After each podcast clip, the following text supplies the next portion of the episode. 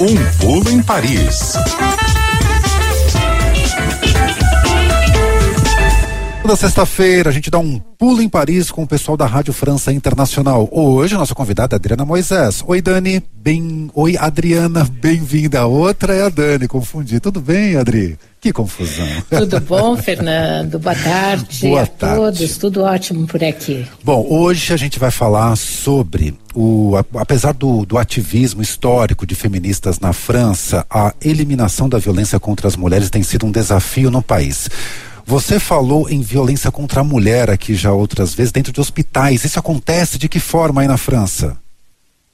Olha, Fernando, nessa quarta-feira, uma mulher de 34 anos prestou queixa depois de ser estuprada no pronto-socorro de um estabelecimento da rede pública em Paris, o Hospital Cochin. Ela estava em observação, dormindo, depois de sofrer uma queda e bater com a cabeça na calçada. Subitamente, a enfermagem de plantão ouve os gritos dessa mulher que acordou, sendo penetrada pelos dedos de um homem de 22 anos. O indivíduo foge, mas é preso uma hora mais tarde. Esse agressor é um jordaniano que recebeu três ordens das autoridades de imigração para deixar o território francês e não cumpriu a determinação. Contar como ele entrou nesse pronto-socorro é- chega a ser um filme, Fernando. Ele acompanhou o atendimento que essa mulher recebeu do Samir na calçada. Horas depois, ligou para os bombeiros fingindo que estava à beira de um cometílico, mas na verdade ele estava era drogado, como as análises comprovaram depois. E então ele premeditou a agressão e contra aquela mulher que ele ficou observando horas antes dessa abordagem. Essa vítima prestou queixa não só por estupro, mas para saber como um paciente que pode estar sujeito a agressões dentro de um hospital, um local onde a pessoa vai para ser cuidada. Na França, o hospital público é de todos, não é só da população carente que não tem dinheiro para pagar o hospital particular. E esse não é o primeiro caso desse tipo, Fernando. Como você disse, eu já contei várias eh, cenas que aconteceram dentro de hospitais franceses de violência que são muito graves. E o denominador comum, Fernando, nesse tipo de violência, quando se trata de mulher, é, apesar de haver uma tendência a querer se misturar assuntos, relacionar a violência com pobreza, relacionar aqui na França, muito particularmente, violência com imigração, é, isso é fruto, na verdade, de um histórico de relações assimétricas de poder e dominação de homens contra mulheres e meninas. Uma coisa que a gente deve lembrar muito hoje, que é o dia da luta para a eliminação da violência contra mulheres, Fernando. Tá, e bom, e de que forma então isso eh, impacta nas manifestações, no ativismo de mulheres? Continua sendo um grande desafio, então. Continua, continua, porque essa violência ela está arraigada em toda a sociedade francesa. Claro que aquele movimento Me Too escancarou o tamanho, a extensão do problema.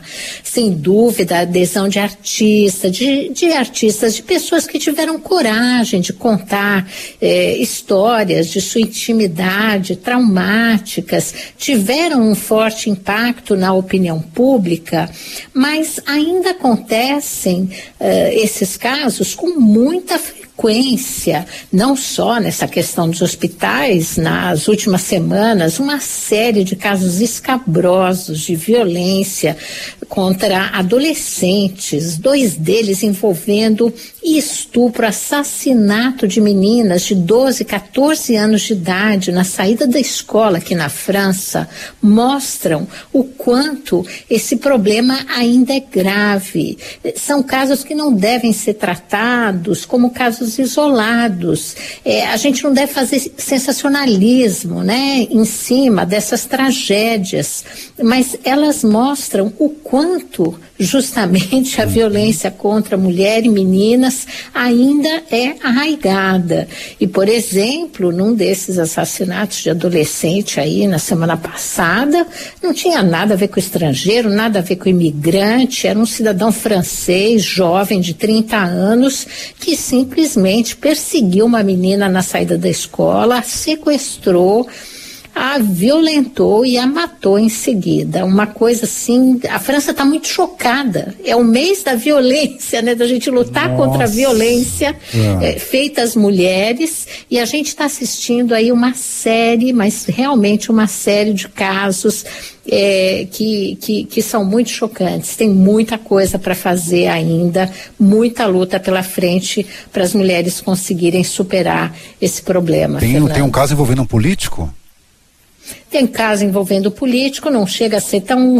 Vai o que é grave, o que não é grave. Aí aqui está a questão. Todos né? são. Às né? vezes é violência né? doméstica. É. Claro, às vezes é violência doméstica. No caso do político, é o deputado de esquerda, Adrien Quatennens, do Partido França Insubmissa.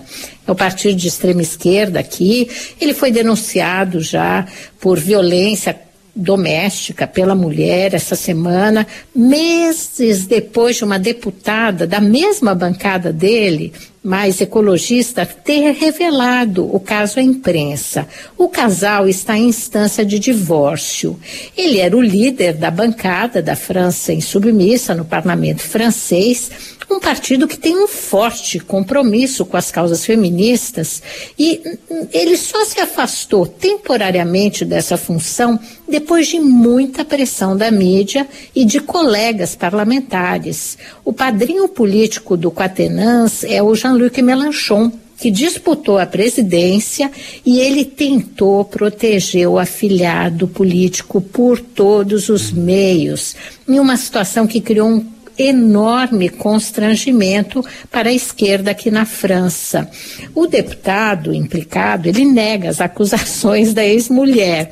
Ele admite que um dia ele deu um tapa na cara dela, numa briga de casal, depois de ser empurrado, mas nega ter cometido outros atos de violência. Só que essa semana a Procuradoria acolheu a denúncia dela de violências reiteradas por esse parlamentar.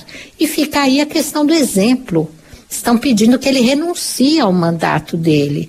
Porque se um político, né, de um partido que defende as causas feministas, que botou isso no programa, ele foi eleito com esse programa, é envolvido num escândalo desse tipo, ele deve se afastar temporariamente Muita gente está defendendo essa posição essa semana aqui na Se França. Não temporar, temporariamente, mas definitivamente, né? Definitivamente, é, né?